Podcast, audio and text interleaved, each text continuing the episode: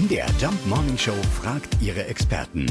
Fakt oder Fake? Ja, Gewittertierchen sollen Unwetterlagen vorhersagen können. Das wissen wir seit wir Kinder sind. Ne? Aber gut, stimmt das? Der Biologe Manfred Uliza, der klärt uns auf. Es ist teilweise was dran, denn diese Gewittertierchen, die sind besonders häufig an schwülwarmen Tagen zu finden. Diese Gewittertierchen sind Fransenflügler und äh, von diesen Fransenflüglern, da gibt es ein paar Arten, die eben dieses Verhalten, dieses Schwarmverhalten zeigen. Die mögen eigentlich nicht das Gewitter zum Fliegen, sondern die fangen an, bei dem Gewitter die Flugaktivität einzustellen, legen die Flügelchen an und landen plötzlich.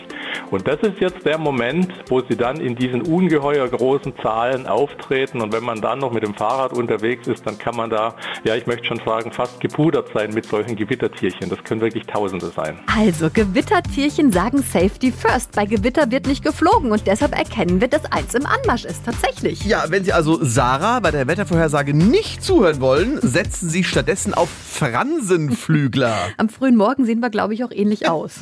Fakt oder Fake? Jeden Morgen um 5.20 Uhr und 7.20 Uhr in der MDR Jump Morning Show mit Sarah von Neuburg und Lars Christian Kade.